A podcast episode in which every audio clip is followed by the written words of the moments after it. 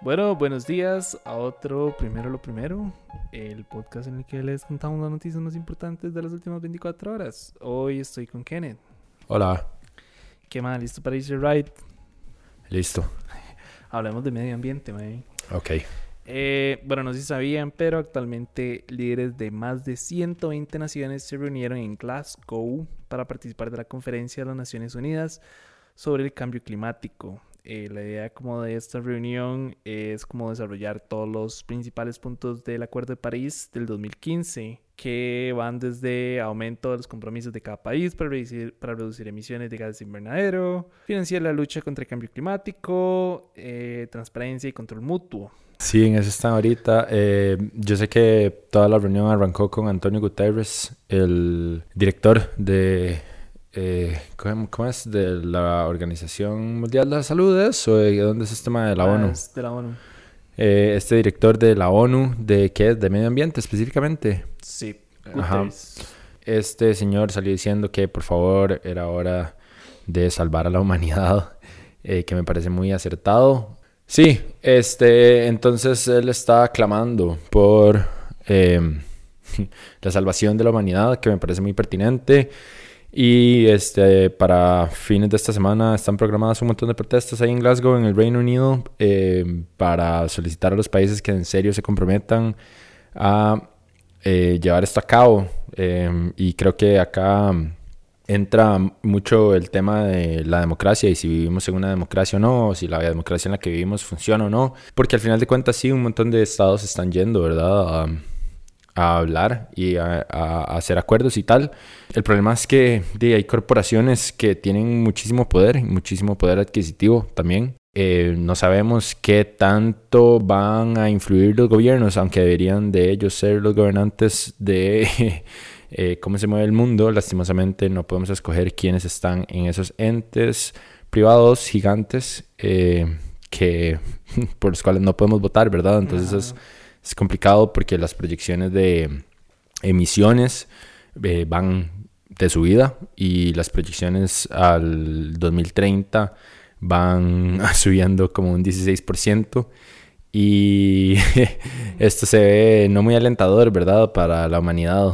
Ma, no, no. De hecho, a mí siempre me parece interesante eso.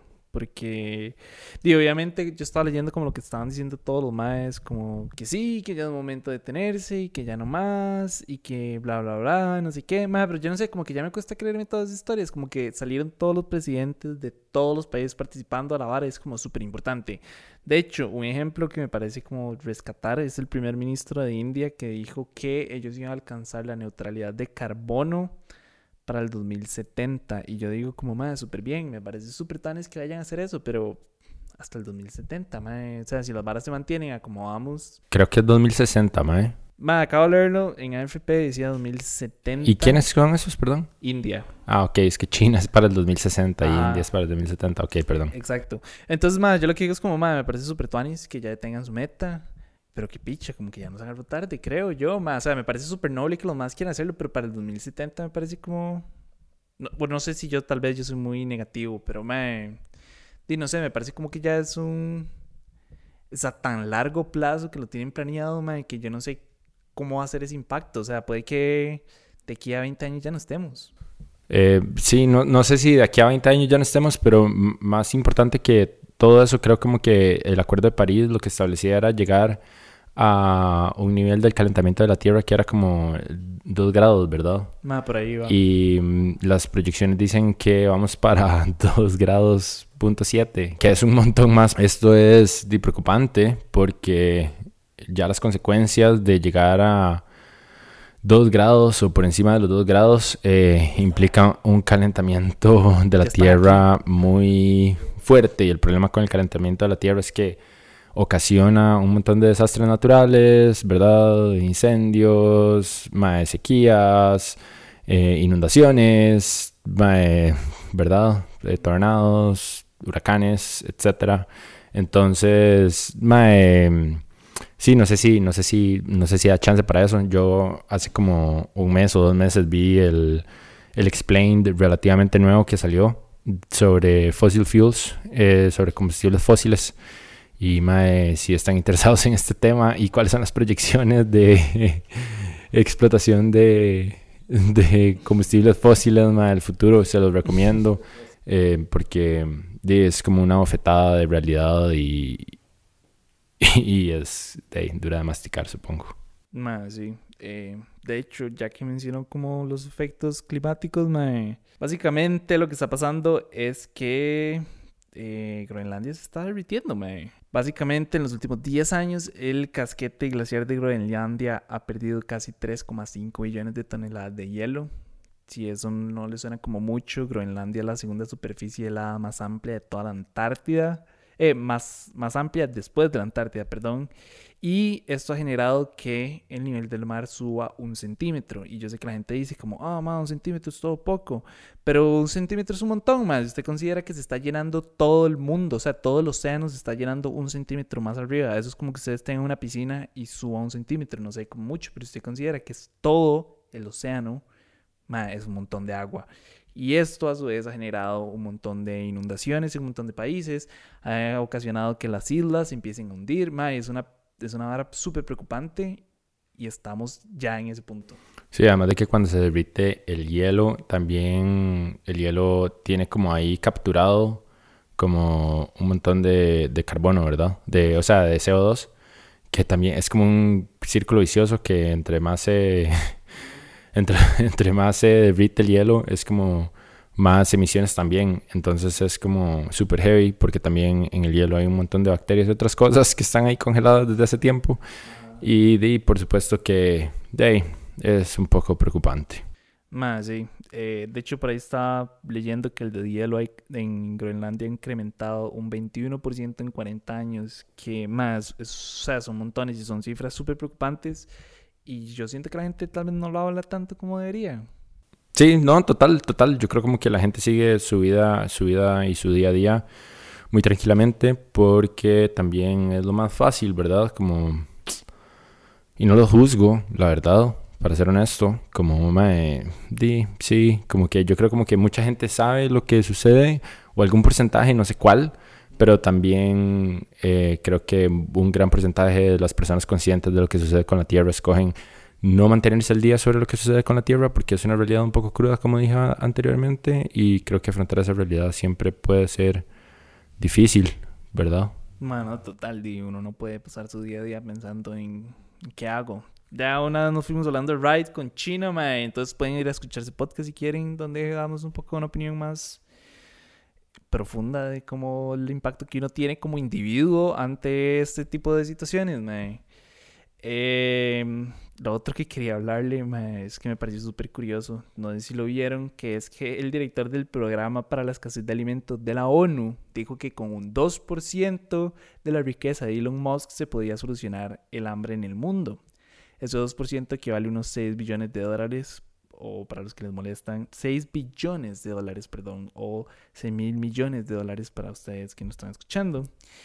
Y lo más funny de todo esto es que Elon Musk mae, se tomó la dedicación de, de responder del MAE y tuiteó que si el programa le podía describir en un hilo de, un thread de, Twitter exactamente como esos 6 billones resolverían el hambre mundial, el MAE iba a vender las acciones o a vender acciones de Tesla en ese mismo momento y que lo iba a pasar, pero que tiene que ser como una contabilidad de código abierto para que el público pueda ver con precisión cómo se va a gastar ese dinero. Y me pareció súper tanis, como, mae, es una oportunidad, aprovechenla. ¿Y qué, y qué, qué respuesta obtuvo? Ah, mae, eh, ahí estoy leyendo como todo el thread. el, director ya respondió. El mae dijo que ese titular no es preciso. Era un titular de CNN que decía como, este mae dice que con el 6%, eh, con los 6 billones se podía eh, pagar esta vara. El MAE dijo que no es preciso, que esos 6 billones no resolverían el hambre mundial, pero sí evitarían la inestabilidad geopolítica, la migración masiva y salvarían a 42 millones de personas al borde de la inacción. Y dijo que si Elon le dice que sí, se sube un avión ya mismo y que se va y se sienta a la oficina a hablar con el MAE. Y Elon le respondía como, MAE, está bien, pero primero publíqueme sus gastos actuales y presupuestos en detalle para que la gente pueda ver a dónde va ese dinero. Y ahí quedó el thread. El MAE no volvió a responder. Claro, y es que, bueno, no sé, pero para mí está súper claro que los problemas más grandes de la humanidad no se tratan de dinero, porque si de dinero se tratara, pues hay suficientemente, suficiente dinero, me parece, en el mundo, ahí, digital, flotando, un dinero que ni siquiera existe tangiblemente, por lo menos. Y mm, seguimos, ¿verdad?, enfrentando problemas muy similares a los que siempre hemos enfrentado, guerras, faminas, genocidios, inestabilidad política, no sé, racismo, esclavitud, hambre, eh, falta de educación, acceso a la educación. Y mm, eh, se me hace claro que no es un faltante de dinero, tal vez es, eh, es el mismo sistema, ¿verdad? creo como que al final de cuentas no se, no se puede tratar de donaciones porque a pequeña escala, si una persona pues ayuda a otra persona en en, un contexto de vulnerabilidad, digamos, dándole dinero o lo que sea, pues la persona en ese contexto de vulnerabilidad va a seguir estando en ese contexto de vulnerabilidad. Y mm, el problema es muchísimo más profundo que eso, ¿verdad? Es cómo, cómo hago.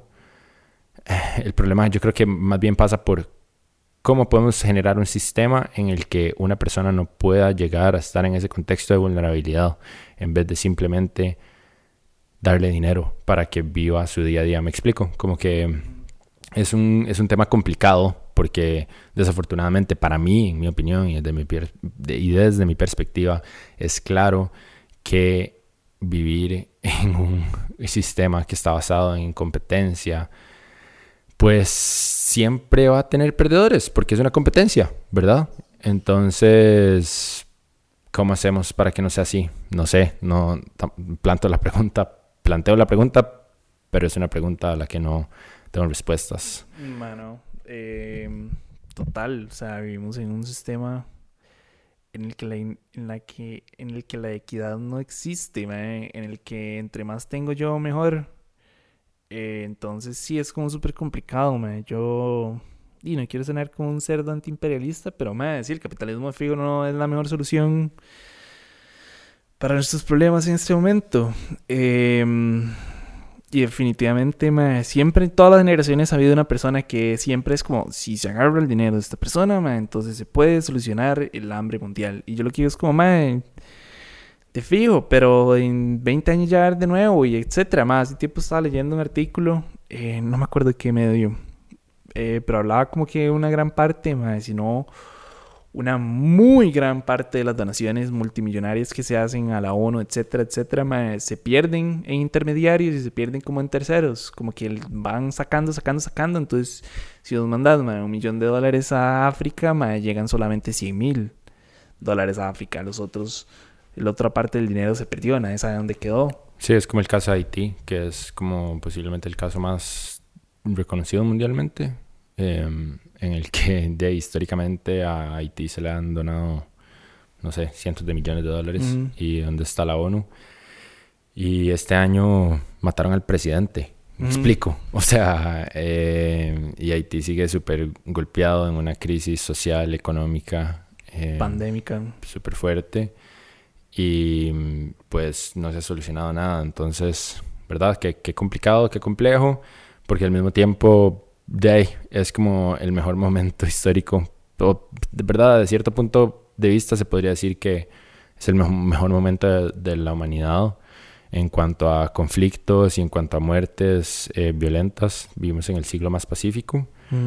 Y eso es también algo fuerte de lo que tomar conciencia, ¿verdad? Em, creo que simplemente también muchas de nuestras de nuestros síntomas eh, como sociedad es que se han ido transmutando muchas problemáticas, ¿verdad? Y de repente, algunas sí, algunas no, digamos, no sé, en cuanto a, no sé, campos de trabajo forzado y así, y todavía está ahí Corea del Norte y China con sus campos de concentración de trabajo forzado y tal.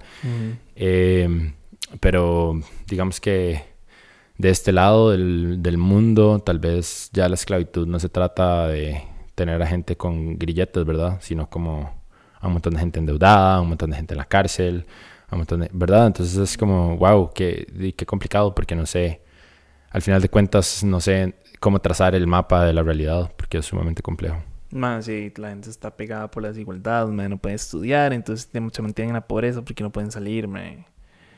Ay, sí, es una situación súper complicada. Eh, pero dime, yo no sé, yo espero como que esto más de verdad se pongan a hacer sumas y restas y la vara. De hecho, yo estaba leyendo en el thread como que Uma le puso como, vea, esta gente no va a hacer nada. Si quiere, yo mismo le hago aquí los cálculos y le paso todo como el spreadsheet, ma, y usted lo revisa y ahí puede ver en lo que se va a gastar y en lo que no, cómo puede hacerlo un X, un tercero, nada más. Y yo, man, no sé, me pareció tan y, espero como que de verdad aprovechen esta oportunidad. Quién sabe si es un bluff también de, de Elon Musk, nada más como para generar tráfico en su Twitter.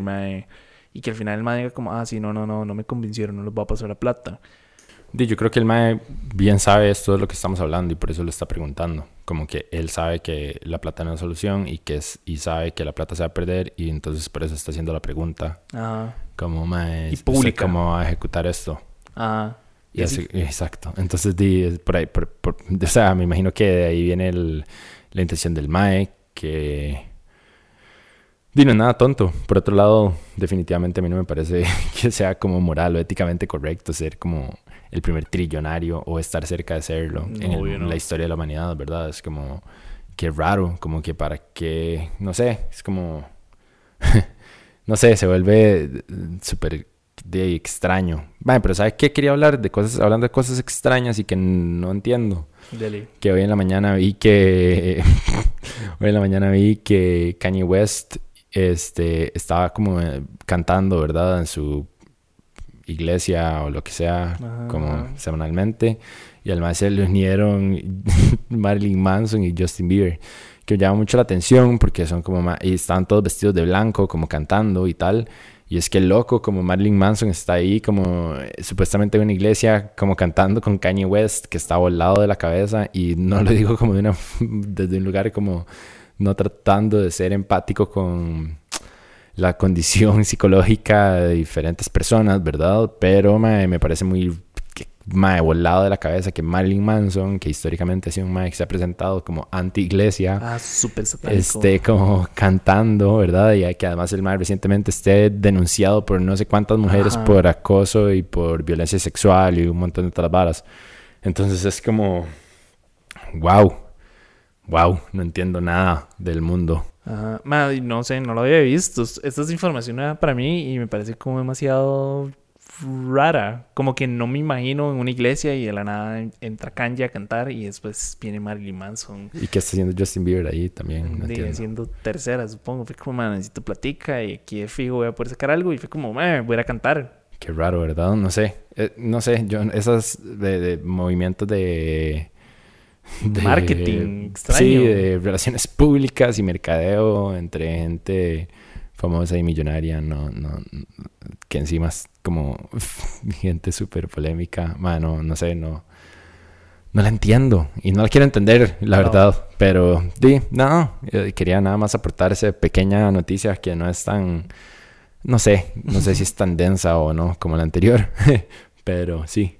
Más, sí, no, no, no, todo bien. Eh, yo supongo que cuando usted tiene plata, usted es un millonario, puede hacer lo que le dé la regalada gana. Si usted quiere, puede ir a cantar ma, en un evangelio, ma, en una iglesia X creada por usted mismo y nadie le puede decir nada porque es su iglesia. Entonces, yo supongo que ya nada más es como el poder de la adquisición. Sí, y al final de cuentas, de ahí la iglesia siempre ha sido eso, ¿no? Ha estado muy, muy de la mano con el dinero, con las dádivas, con se me olvida cómo se llama, el, ¿cómo se llama? Lo que uno da. El diezmo. El diezmo, ah. ¿verdad? Como que originalmente, entre más plata estaba usted, más cerca estaba como... De Dios. De Dios y era como comprarse un campo en el cielo. Entonces, de ahí, no me extraña, ¿sabe? Como mm. desde, desde, esa óptica no me extraña, no me parece raro, pero tal vez puedo dejar de ser polémico ya, porque al final de cuentas ya hablamos mucho. Sí, sí, sí. Bueno, ¿ustedes qué opinan? ¿Qué, creen que está haciendo Marilyn Manson ahí? ¿Ustedes le ven que tenga sentido esa movida? ¿Creen que no tenga sentido? ¿Qué opinan del cambio climático? ¿Qué opinan de Elon Musk? ¿Creen que él va a dar la plata? ¿Creen que no? Em, pero sí, yo creo que eso fue todo por hoy, más. Gracias por escuchar Pueden seguirnos en Patreon, en Instagram, en YouTube, en todo lado. Eh, y ojalá tengan un día tan. Así que no sé si usted quiere decir algo, ma. Ma, no, muchísimas gracias por escuchar esto. Y acuérdense de ratearnos de fijo, eso nos ayuda un montón. Gracias a los patrons que ya nos ayudan. Ustedes hacen mucha diferencia en todo. Y nada, eso es todo por hoy. Pura vida. Gracias, nos vemos.